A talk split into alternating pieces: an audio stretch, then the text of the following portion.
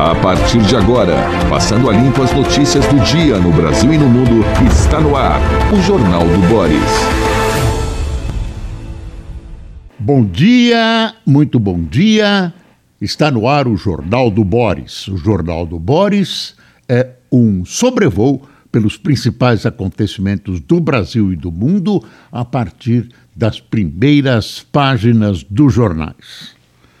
Uh, vamos à manchete de O Globo, uh, que está gritando o Datafolha que saiu ontem. Datafolha: Lula lidera com 45%, Bolsonaro tem 33%. Quadro da disputa presidencial é de estabilidade, com 78% dos eleitores dizendo-se totalmente decididos. Ou seja, a, o ranking eleitoral manteve-se estável. As modificações são dentro da margem de erro. O que isso significa? Que, por enquanto, Bolsonaro não conseguiu ampliar o seu universo eleitoral em função das benesses concedidas, uh, etc., etc. Neste momento, a situação continua a mesma. Provavelmente haverá segundo turno, mas ainda de maneira distante, mas dentro de uma zona cinzenta que significa indecisão, a gente uh, pode contar com a possibilidade de a fatura ser paga no primeiro turno. Para isso, a campanha de Lula está tentando obter dos eleitores de uh, Ciro Gomes, uh, principalmente de Ciro Gomes, que são vistos como eleitores mais à esquerda, com identificações, algumas identificações com o PT, obter a adesão, ou seja, a prática do voto útil que Ciro tem condenado. A ideia é desidratar a candidatura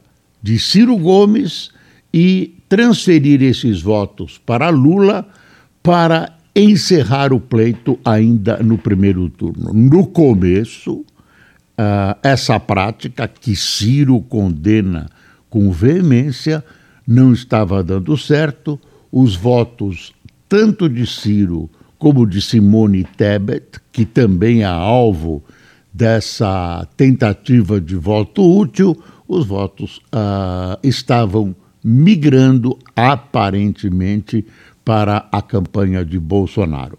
Então, Bolsonaro está estacionado e Lula também. Repito, as variações são dentro da margem de erro. Ah, o Globo diz o seguinte: quadro da disputa presidencial é de estabilidade com 78% dos eleitores dizendo-se totalmente decididos. Olha, em eleições anteriores, uh, eu devia até mostrar uma lista, vou tentar trazer amanhã essa lista. Uh, a decisão do pleito foi tomada nestes últimos dias. Uh, essa é a fase em que todo vigor uh, todas as forças são desencadeadas no sentido de obter a vitória. Tem uma, um fator interessante também nessa pesquisa Datafolha, que é São Paulo.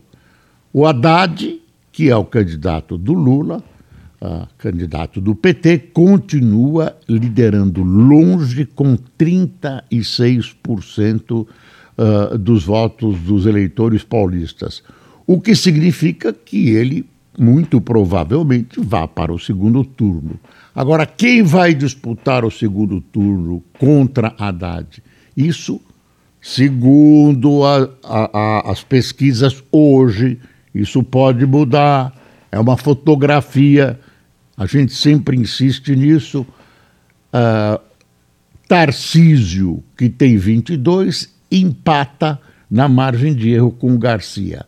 Garcia deu uma subida, então o Tarcísio tem 22, o Garcia tem 19, e agora ficou um tete a tete entre Tarcísio e Garcia para um eventual segundo turno contra Haddad. Não dá para fazer nenhuma previsão séria. Aí nós vamos ter que ver, ah, como se diz em corrida de cavalo, é no Photoshop, aquela fotografia que mostra o focinho do cavalo na frente uh, do segundo colocado e que dá a vitória ao portador desse focinho.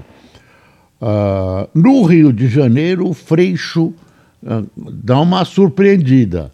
Castro mantém 31% e Freixo oscila para 27%. Governador Cláudio Castro, governador Cláudio Castro aparece com o mesmo índice do levantamento anterior do Datafolha, 31%, enquanto Marcelo Freixo, do PSB, oscilou um ponto positivamente, obtendo 27%. Os dois estão empatados tecnicamente dentro da margem de erro. Depois vem Rodrigo Neves com 8%. Então, a eleição no Rio continua entre o atual governador, Cláudio Castro, e o Freixo, que uh, está mordendo os calcanhares do atual governador. Tem uma declaração da Vera Magalhães que foi atingida uh, primeiro pelo presidente Bolsonaro, né, verbalmente, e depois por esse Garcia um deputado estadual paulista. Vera Magalhães. Eu vou dar uma frase dela só que está na primeira página da Folha. Há algo errado se virei notícia como jornalista. Claro, o jornalista não deve ser notícia, deve uh, ser o intermediário entre o fato e essa intermediação em notícia e o objetivo que é o leitor, que é informar o leitor. Veja só, a gente fala do Brasil, o que está acontecendo na política americana. Está vendo essas senhoras aí, uh, sentadas na calçada e tal? Eu vou ler o que o Globo publica. Antes de ler, eu vou, eu vou contar para você. Os republicanos, os estados republicanos dos Estados Unidos, em protesto contra os democratas que liberalizam a entrada uh, de, de, venezuelanos, têm uh, dirigido, têm uh, encaminhado esses migrantes para os estados de governos democratas. Então estão, desculpe o, o, o adjetivo, despejando, estão jogando, adjetivo, estão despejando uh, seres humanos em estados democratas. Olha aí, ônibus e aviões lotados de imigrantes têm sido enviados pelos estados governados por republicanos para aqueles administrados por democratas, numa tática chamada de vergonhosa e cruel pela Casa Branca. Ontem, venezuelanos que estavam no Texas foram, desculpe, foram largados diante da residência da vice-presidente dos Estados Unidos, a democrata Kamala Harris. Isso em Washington. O grupo foi abrigado em uma igreja. Isso no estado americano não, o Estado, o país americano, o país democrático. Isso é uma vergonha. Sob o caráter humanitário, usar seres humanos desamparados, fugidos, refugiados da Venezuela, como massa de manobra política. É um horror. Isso é uma vergonha, mas também acontece na política americana. Essa foto aqui que o Globo dá embaixo, mas com destaque, é a despedida que o Globo chama do maior estilista do tênis.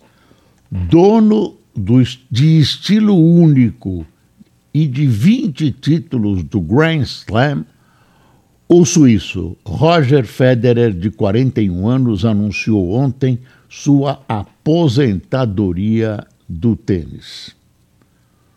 Tá rico, tá moço, tem muito para aproveitar da vida ainda uh, com saúde e vigor e vai abandonar uma espécie de escravidão que o tênis impõe. Um atleta que joga tênis e chega em primeiro lugar é submetido, segundo me relatam, né, atletas, é submetido a um treinamento uh, que ultrapassa a capacidade física do ser humano. A tentativa é ultrapassar. Aí você viu o Guga, por exemplo, teve que ser operado Uh, teve uma operação grave, não foi numa das pernas, né? foi na, na cintura, no quadril. Ele teve uma operação no quadril. Depois, um, um outro atleta de ponta do, do tênis, outros atletas de ponta do tênis tiveram uh, problemas graves. Isso não acontece só no tênis, todo atleta de ponta tem esses problemas porque o treinamento. Tênis, então, a, o braço com que o jogador joga, uh, canhoto ou, destro, uh, acaba tendo problemas também devido ao acúmulo, ao excesso. A mente força o físico a, por algum tempo durante o jogo ou durante os treinos, a condições que ele não tem. Um dia eu havia uma propaganda de uh, um remédio para dor distribuído numa, numa publicação dirigida ao tênis. Eu falei, ué, estranho, esse é o público. Aí um professor de educação física, amigo meu, um técnico, me explicou essa coisa da dor que os atletas de ponta sentem. Lembra, o Kaká também tem o Kaká, jogador de futebol, já aposentado, também teve um problema ah, num músculo, acho que chamado músculo adutor, eu não tenho certeza, teve que operar também por excesso uso, né? sempre essa esforços superiores a, a, ao que o corpo humano normalmente aguenta. Deixa eu dar uma outra notícia aqui uh, do panorama internacional que nós mencionamos ontem. Putin reconhece dúvidas da China com a guerra. A história é a seguinte: deu uma travada aqui. A história é a seguinte. O Putin foi conversar com o presidente chinês, que já tinha declarado apoio incondicional à Rússia nessa questão da Ucrânia, e a China tem suas dúvidas. Por quê? Porque a China também tem os seus problemas. A China também tem relacionamentos e tem relacionamentos com o Ocidente. Então, não compensa para a China abraçar integralmente as causas russas, por mais estapafúrdias que sejam. Não vão, não vão uh, se suicidar. Tem relações com os Estados Unidos, tem relações com vários países asiáticos que uh, foram, uh, que, que uh, foram da União Soviética, que formavam a União Soviética, e sobre os quais a Rússia tem um olhar especial que soa como tentativa de ampliar os seus territórios. Então, a China uh, apoia a Rússia até a letra B. Né? Vai devagarzinho, apoia o que pode, mas silencia, silencia quando os seus interesses são alcançados. Dizer, ela apoie a Rússia numa medida em que isso não interfira de maneira uh, grave na sua relação com os demais países. Então, a Rússia não está tão apoiada assim. Ontem, na Ucrânia, uh, na recuperação de uma cidade, lá foram encontradas, encontrados 400 cadáveres de uma vala comum. Uh, ah, 400 pessoas executadas pelo exército russo que dominava até então aquela região. Os, os russos estão usando, passaram a usar mísseis, os uh, ucranianos clamam do Ocidente por mísseis de alcance maior, de mísseis de 300 quilômetros. A Rússia responde, Putin, Putin responde, responsabilizando os Estados Unidos, culpando os Estados Unidos, tá? se, esse, se esse material for entregue. O que acontece? Dá uma, uma dimensão, um alcance maior ao exército ucraniano, que surpreendentemente já vem uh, apresentando algumas derrotas contra a, a, o poder chamado poderoso exército russo, né? e uh, também, dá uma espiada, também tornam a Ucrânia uh, passível de jogar um foguete dentro da própria Rússia.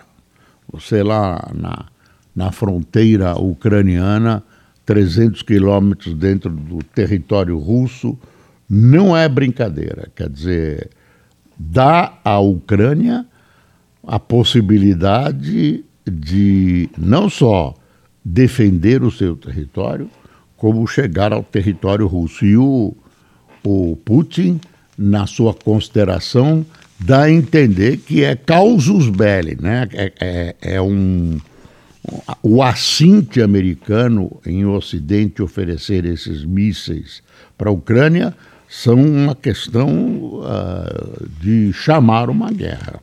É grave mesmo. Olha o Estadão aqui. Outra mancada do governo Bolsonaro. Merenda sem reajuste faz com que crianças dividam até ovo. Verba não sobe há cinco anos e Bolsonaro veta aumento para 2023. Como a maioria dos jornais estão engajados na luta contra Bolsonaro, eu, eu, Boris, atribuo muito essas publicações. Elas são verdadeiras, mas todas vêm juntas a essa questão da campanha eleitoral. Isso prejudica o Bolsonaro, mas infelizmente é verdade. Uh, verba não sobe há cinco anos. Bolsonaro veta aumento para 2023. 11 milhões de crianças são atendidas no país pelo Programa Nacional de Alimentação Escolar. Ah, muitas crianças só têm essa alimentação. Quem diz é Márcia Machado, professora da Faculdade de Medicina da Universidade do Ceará, alertando para prejuízos à saúde e ao desenvolvimento. A gente sabe, isso não acontece só no Ceará, acontece na cidade de São Paulo também, que muitas dessas crianças, há muitos anos, é, têm geralmente a sua única alimentação naquela fornecida pela escola. Então, você reduzir a qualidade dessa alimentação, reduzir a quantidade dessa alimentação, é crime, é crime. Ah, tal como a farmácia popular e tal como a merenda, não podem ser alvos de manobras. E pior, manobras para dar dinheiro para deputados nesse, nesse nojento orçamento secreto. Ah, o Estadão tem aqui uma informação interessante e dolorosa. Dois em cada três brasileiros temem ser agredidos por opção política. Pesquisa aponta que 67,5% dos entrevistados têm muito medo, isso são 49,9% deles, quase 50%, ou pouco medo, 17,6%, de ser vítimas de agressões físicas em razão de escolhas políticas. Quer dizer, no Brasil agora, quem tem escolhas, quem faz escolhas políticas e quer uh, dizer que tem escolhas políticas, ó, tem que manter, tem que manter a boca fechada porque corre riscos de agressão. Ah, na minha opinião, isso não é só uma questão política, mas é, é resultante das raízes de violência que brotam no Brasil, que merecem um estudo melhor. A, a, parte política é um dos fatores aí de, de violência, mas as coisas estão mais embaixo. Olha, o valor receita de ICMS cai 8,4%, com economia fraca e desoneração. O governo federal desonera e cai junto o imposto estadual, que é o ICMS. Ah, aí tem uma análise também da eleição, Datafolha terá cenário estável para o Planalto. Ah, Nubank deixa de ser empresa aberta no Brasil. Maioria do STF suspende o piso de enfermagem. Quer dizer, da enfermagem. Deram um piso maior para a enfermagem e, de repente, veio o Supremo e disse: não, não pode, porque as empresas. Ah, porque não se citaram os recursos financeiros para isso? Quer dizer, muito provavelmente, certamente, o STF tem razão no fato. Agora eu pergunto: é coisa que o STF tem que julgar se as empresas têm ou não condições financeiras para suportar um aumento dos salários de enfermeiros e enfermeiras? Será que cabe? Será que é, é digamos, é, é, a quebra constitucional pelo bem? Não, não vamos cumprir a Constituição, mas é para o bem. Não pode. Eu acho que não é um, um algo que deveria mobilizar o STF. Já é mais uma entrada do STF em zona alheia. Isso é uma questão do Executivo, uma questão do Congresso Nacional. O STF está certo, mas eu não sei em que, em que parte da Constituição o, a, a, o STF se baseia para tomar uma decisão que nada tem de constitucional. Vamos ver quem tomou cafezinho com a gente nessa sexta-feira aqui em São Paulo. Está frio e chuvoso. Arnaldo Fernandes, a Renata Macedo, Milton Chaga, Sueli Salvadore Kátia Carvalho, Bismael Mendes, uh, Clismere Sidney, ou Clismari Sidney, Clismari ou Clismere, desculpe, não consigo saber exatamente como é o nome, Dima Souza, Isolda Colang, é isso, Colang, Marcelo Carvalho, Darilson Barbosa, será que, o Mar que é o Marcelo sócio da Rede TV? Ele é um homem de bom gosto, provavelmente está assistindo o jornal do, do Boris. E o Demar Moura, de João Pessoa, Lucival Dias, de Salvador, Júlio Garage, de Rolândia e Eliésio Camelo, de Santinês. Santinês aonde, cara? Não sabe. Não sabe. Precisamos ver onde é Santinês. Deve ter mais de uma cidade santinense. É a nossa ignorância. Olha, desejo a você um felicíssimo fim de semana. como eu disse aqui em São Paulo, as coisas estão escuras, chuvosas e frias, mas é, é bom para ficar em casa, ler um livro, ver televisão, ver um filme, a gente pode aproveitar esse momento, tomar um bom vinho para quem gosta, um refrigerante para quem não gosta. Então eu reitero os desejos de um bom fim de semana e convido você para estar conosco na próxima segunda-feira, nestas mesmas plataformas, nestes mesmos horários. Até lá!